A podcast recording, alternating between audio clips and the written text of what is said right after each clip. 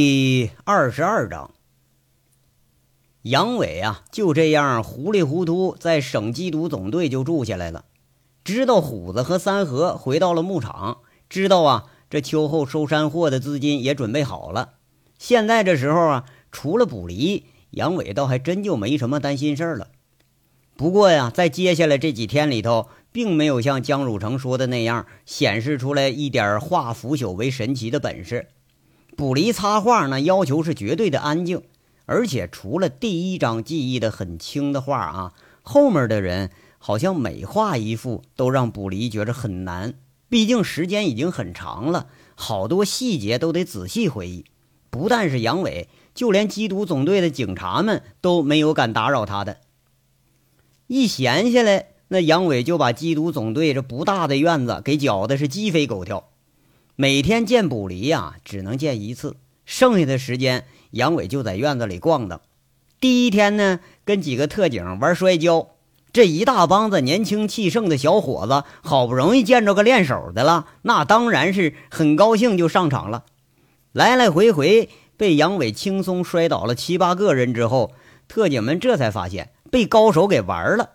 跟着呢，大伙一见这怪物他就跑，没人跟他打了。要说这帮特警啊，他打架连王虎子和秦三河这愣人都不如，那摔跤那更不敢来了。杨伟直叹这高手是真寂寞呀，实在太寂寞呀！你说没有女人玩那也就算了，这连个男的都没人陪我玩啊。第二天呢，杨伟大呼小叫，乱挑伙食毛病，把这俩大师傅给训得一愣一愣的。总队那大师傅撂挑子不干了。找总务上说要辞职去，总务又找佟思瑶告状，最后还是佟思瑶出面这一番安抚才算完事儿。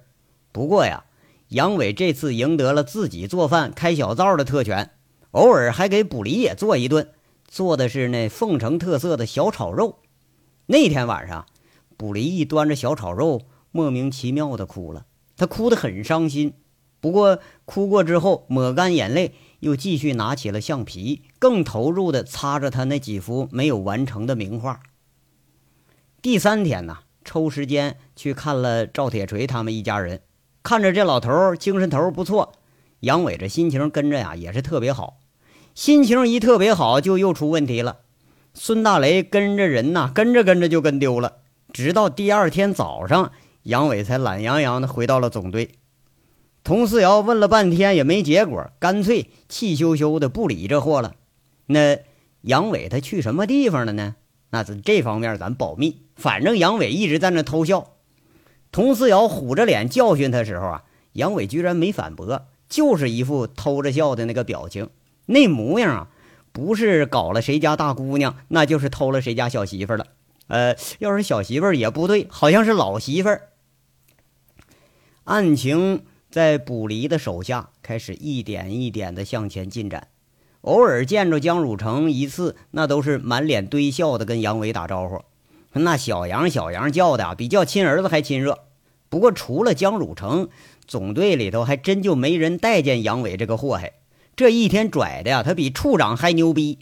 这里他看着看不惯，那里他看着他不顺眼，那横挑鼻子竖挑眼，人见人躲。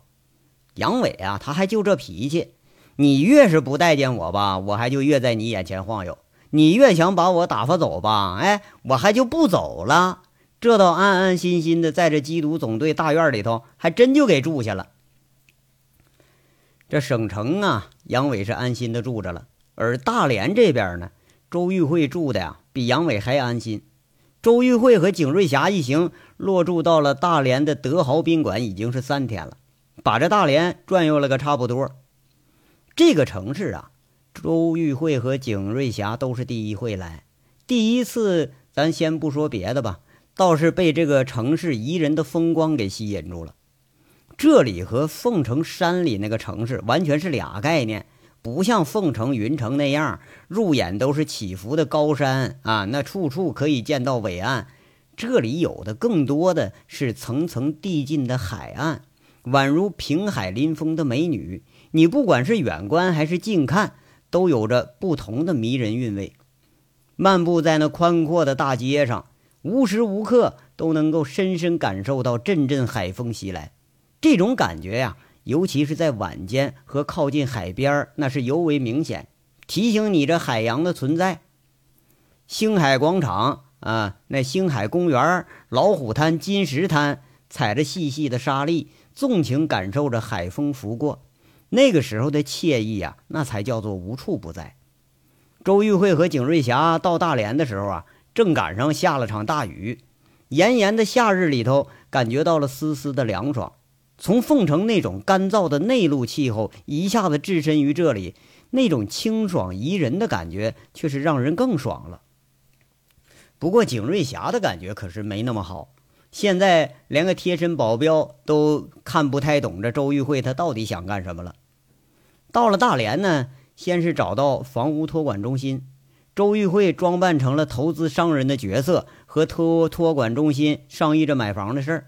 完了，还就看上了杨伟那套一年多没住的房子，这是左套右套啊，套出了葛律师这条线儿。知道这一系列的事儿都是这个律师全程办的，跟着呢，周玉慧又约了葛律师了。不知道这怎么是整来整去啊？葛律师居然还同意约见韩雪一面。律师倒不一定是非得给周玉慧面子，不过那看在钱上是吧？看在周玉慧出手很大方的份上，这面子也不能不给呀。景瑞霞现在可是真有点看不懂周玉慧的用意了。明明已经有了韩雪的住处和身份证资料，也知道那个店面，周玉慧却是仅仅在车里头看了看那个依然在营业的美丽庄园，她就是没进去过。哎，还非得要绕个大弯找其他人。这更让景瑞霞不解的是啊，周玉慧到了大连，好像不是为了什么事儿来的，居然很悠闲的带着景瑞霞逛逛星海广场、星海公园、那老虎滩、金石滩。为了去那个圣亚，居然还排了一个小时的队去买票。到大连的第四天呢，最负盛名的老虎滩，那凤城来的这俩位难得有如此高的兴致，到这儿啊消夏来了。沙滩上林立的遮阳伞下面，一个蓝白相间的精致伞的嗯阴影下，正躺着那远道而来的周玉慧。他穿着白色淡花纹连体泳装啊，很惬意地躺在椅子上，戴着一个大大的墨镜，几乎遮住了半边脸。秀足还有那那条大长腿呀，那却是别有一番风致。如果说要换个环境，绝对能让大多数男人流口水，看的那是意淫无限。不过在这地儿啊，那不行，这地方美女太多，那还真有点显不出她来。穿着三点式。偶尔嬉闹的一群美女和那浅海上若隐若现的诗美人，都比他要惹眼的多。在这个时节啊，已经是学校放暑假的季节了，又是旅游的旺季，老虎滩上的人群比凤城的集市上还要热闹几分。周边是一大群嬉戏的孩子、大人，说是游泳呢，其实啊，更多人在这儿就是脱光了晒晒太阳，或者说一家子在这儿玩会儿。哎。经常能看着晒得一身黝黑、健康肤色的男人揽着一个泳装的女人，偶尔呢背后还牵着一个呃半大不大的孩子，更小一点的就是一丝不挂的小孩一家两口或者一家三口，或者是更多一点每个人的脸上都洋溢着幸福和满足的笑容。周玉慧其实就是游了个十几分钟，剩下的时间都是在观察着身边的人，不为别的。就是因为啊，这种亲情感染着，或许呢，自己也会有这么一天，享受着这样和煦的阳光、湛蓝的海水和融融的亲情。或许有一天呢，将和某一位自己梦里头那位骑着白马的英雄漫步在这细软的沙滩上。或许有一天，自己也会像沙滩上这些人一样，幸福、满足、惬意的笑着。周玉慧不知不觉的啊。就把自己给想吃了，姐，姐，你怎么了？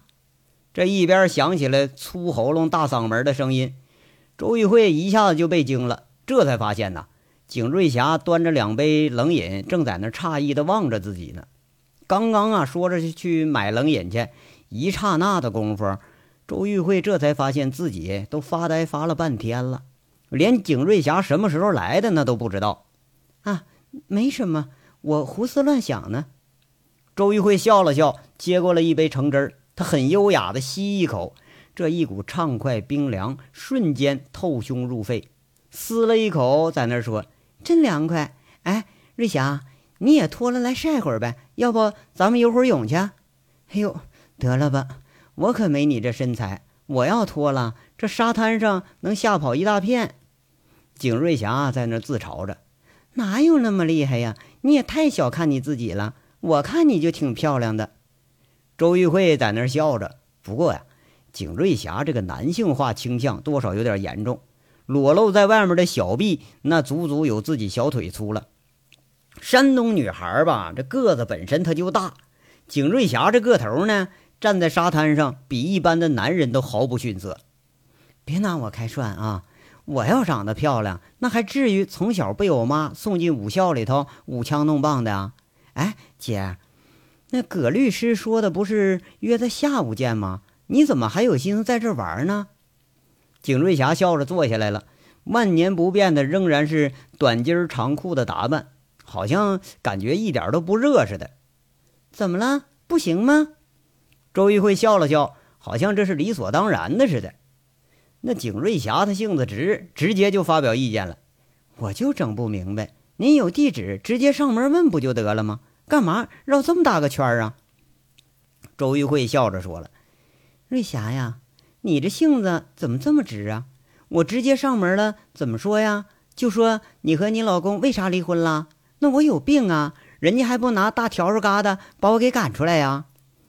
那那也不对呀。那葛律师不都跟你说了吗？人家俩人是追求不同分手的。”我看你们昨天坐着说了有俩多小时，现在这事儿不是很明白了吗？韩雪不肯放弃这儿的生活，而杨伟是一门心思要回老家放羊，这俩人不就拜拜了吗？那您还要知道什么呀？要说杨伟这心思啊，我都受不了。这地儿多好啊，那山里再好，能有这地儿好啊？我记着我妈从小教育我，长大了想办法进城里去当城里人。我们啊，从眼巴巴瞅着机会就往城里钻。嘿，他可好啊，他往山里钻。哎，姐，你们要是真谈成了，您不会也回家放羊去吧？景瑞霞说着说着，呵呵笑着，一下子没防着，斜坐着一闪，一屁股就坐到沙滩顶上了。嘿，放羊只是表象而已，他是喜欢山里头那种无拘无束的生活方式而已。我小时候也在农村，也喜欢村里那种与世无争的生活方式。周玉慧在那笑着说：“完了完了，你没救了！你要真上山给杨官当老婆，你提前告诉我啊，我这保镖啊好早做打算。我可好不容易从乡下混到城里，我别再混回去了。”景瑞霞也笑着在那接着口：“不要动不动就想辞职，好不好？”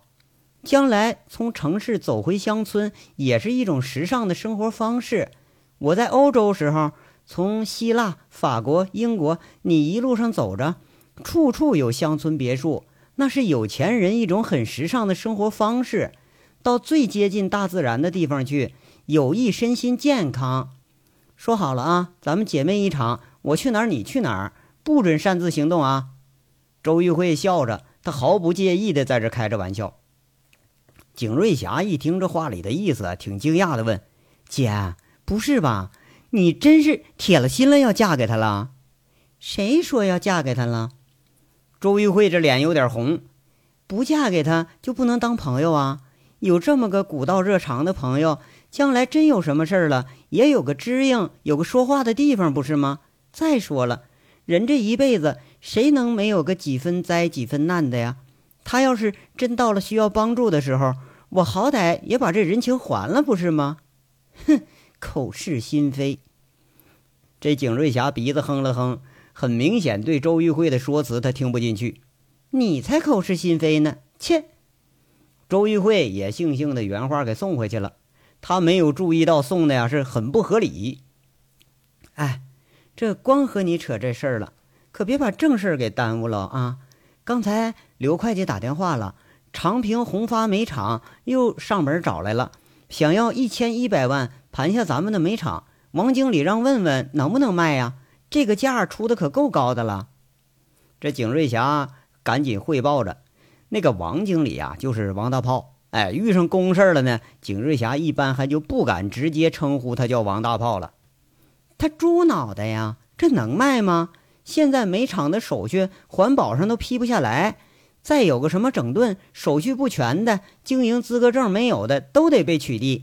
咱们这眼前摆着，生意是越来越好，别说一千万呢，再过一两年翻一倍都不止。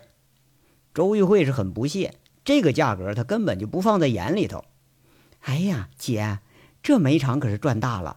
当时开厂，我听说才三百多万，现在可翻了好几番。哎，哥，你说这还要涨价呀？景瑞霞是有点不相信。哎，要说做生意，自己差的可真不是一点半点。周玉慧虽然是弱不禁风吧，但是伸手就是点石成金，他就一点，哎，就能把他给佩服的那是五体投五体投地。肯定要涨啊！现在是世界性的能源紧缺，石油也紧缺，咱们省的煤炭都成香饽饽了，只会涨不会掉。我告诉你啊，这宏发不是看上咱们煤厂了，是看上咱们地段的客源了。要不是咱们那摊儿啊，连设备带场地二百万撑死了，他肯定就得出这么多。咱们那煤厂。每年轻轻松松几百万的收入，想抱走咱们下金蛋的鸡，哼，他想得美！别理他。周玉慧呀，是一脸的淡然。啊，那知道了。一会儿我给会计打招呼，回来他拉倒吧。景瑞霞说了一句：“看看周玉慧在这享受着。”一边起身一边说：“姐，你真会玩。我过来半个小时，我再叫你啊。中午咱们在这儿吃饭，还是回去吃啊？”回去吃吧，吃完咱们睡懒觉。好容易有这休闲时光，我得好好享受生活。这周玉慧随口说一句，景瑞霞一看老板难得如此开心，那也就不再打扰了。一上午的时间呢，很快就过去了。从海滨浴场回到住所，这两个人惬意的睡了个大懒觉，一直到晚上快六点时候，才接到了葛律师的电话。电话里头，葛律师约两个人到第一次见面那个西餐馆见面。哎，两个睡懒觉的，手忙脚乱的收拾了半天才起身，打车就直奔目的地。那地方叫达帕斯。这达帕斯呢是个西餐馆，坐落在俄罗斯风情一条街上。第一次约见葛律师的时候啊，就是在这儿。周玉慧对此是记忆犹新。那个地方的菜呢是很地道的西班牙风味儿。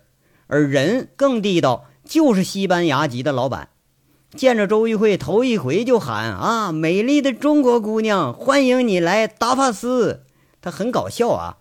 老板说的是很生硬的那个汉语，而周玉慧呢，却是用流利的西班牙语回敬对方，赢得了老板一个热烈的拥抱和一大束鲜花。第一次吃饭呢，不但让葛律师是刮目相看。连景瑞霞也对着周玉慧刮目相看，连个男朋友都没有，却不拒绝跟一个老头子拥抱。周玉慧解释说：“呀，这个是礼节，哎，人家西班牙人都是这么热情奔放。不过看样呢，周玉慧对这儿的印象很好。”夏天的晚上六点呢，天还是大亮着的。周玉慧下车的时候，葛律师已经在餐厅门口等着了。旁边站着一个高个裙装的女人，一看之下，周玉慧就确定了，这个风姿绰约的女人呐，正是自己曾经在虎盾杨伟宿舍里照片上看着的那位。没错，她就是这个人。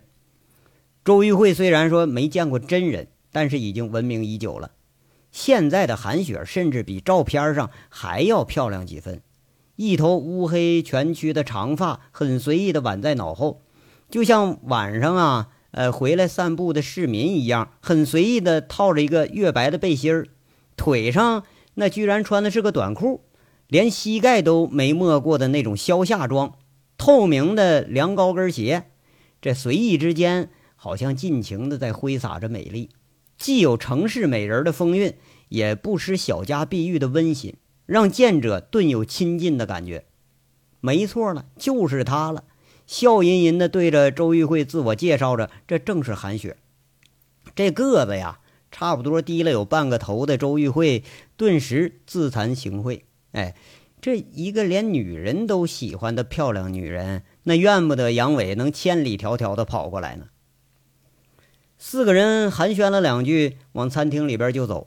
这葛律师办事啊，倒也爽快，把韩雪和周玉慧安排了个小房间，自己领着景瑞霞又要了一间。周玉慧绕了一大圈，是终于跟正主搭上线了。两人落座，周玉慧殷勤的点了几样菜，这是烤土豆，呃，什么蘑菇塔，什么金枪三文鱼、嫩牛肉，这都是店里的招牌菜。要了一瓶八五年的法国简宝，韩雪笑吟吟地看着周玉慧点完菜，随手给周玉慧斟了杯水，有点好奇地问：“周经理吧，我听葛律师说您是凤城来的，而且是杨伟的合伙人。”“啊，是的。”周玉慧笑着点点头，这瞎话呀也跟着就会说了。这个瞎话那早都是编了好长时间了。韩雪淡淡的说了。您找我有什么贵干呢？我和杨伟已经离婚一年多了，我们之间已经没有什么瓜葛了。啊，韩姐，请允许我这么称呼您。既然您愿意见我，说明您对他还是有牵挂的，不是吗？否则的话，如果知道一位女人带来你前夫的消息，我想您不会这么客气对我吧？周玉慧笑着，尽量用平和的语气在这说。这两眼很仔细地看着韩雪，韩雪那很白皙的脸上看不到更多的激动，但也不像是无关紧要的人那样是毫无波动。哈，有意思啊！第一次和你这么有意思的人说话，好吧？那您说吧，我相信你不会无缘无故的找过来。周玉慧那两只大眼睛一眨巴，那编好的瞎话就开口了。反正杨伟也没回大连。大连也没人知道杨伟的情况，那这话就在于自己怎么说了。啊，要说呀，这也是个巧合。我们是来这儿旅游的，不过也是顺便见见您。我呢，也是管点闲事儿。我一直就觉着啊，你们俩感情很好，是很好的一对儿。可为什么后来就感情破裂，这东奔西走了呢？我听说您现在还是单身。我看杨厂长对您也是念念不忘，你们为什么不重归于好呢？啊，别介意啊，我这人就是急公好义，说白了点就是爱管点不相干的闲事儿。韩雪一笑，哈，周女士啊，您不是想当月老来撮合我们吧？怎么了？那不可以吗？我觉着你们俩挺般配的呀。以前有什么误会？我想这么长时间也应该已经解开了吧？周玉慧笑吟吟的，就一副成人之美的样子。韩雪儿摆摆手一笑：“误会？不不，周经理啊，你搞错了，我们没有误会，也不像您说的那样，我们感情破裂了，怎么怎么了？我们感情一直都很好。”这周玉慧故意在那问：“是吗？那为什么离婚呢？”韩雪儿一笑。很简单，我们俩人彼此追求的生活方式不同而已。周玉慧在这又问上了：“那你们一点复合的可能都没有了？”说实话，我现在看到杨伟一个人的样子，我都觉着有点可怜。哈，您怎么这么关心我的私事啊？韩雪笑了笑，没有正面回答这问题。啊，我好奇而已。声明一点啊，我没有强迫您的意思。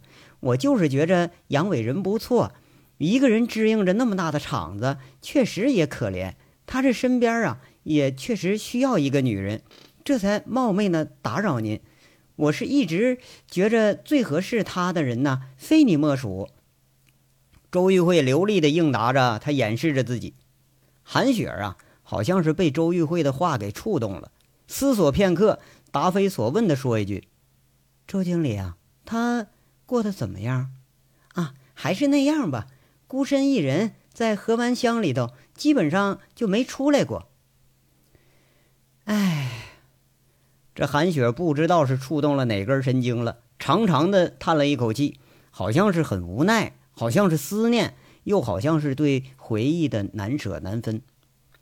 一沉默，一叹气，这谈话可就不好继续了。周玉慧是左思右想，实在是没有想出更好的话题来，那也就只能跟着韩雪在这沉默了。看着沉默而且有点忧郁的韩雪啊，周玉慧多少觉着韩雪和杨伟的情愫，尽管已经都是离婚了，但却仍然还是没断。不但是没有断，说不定要再碰着啊，还得是旧情复燃。想到这儿，连周玉慧也沉默的不知道应该是如何是好了。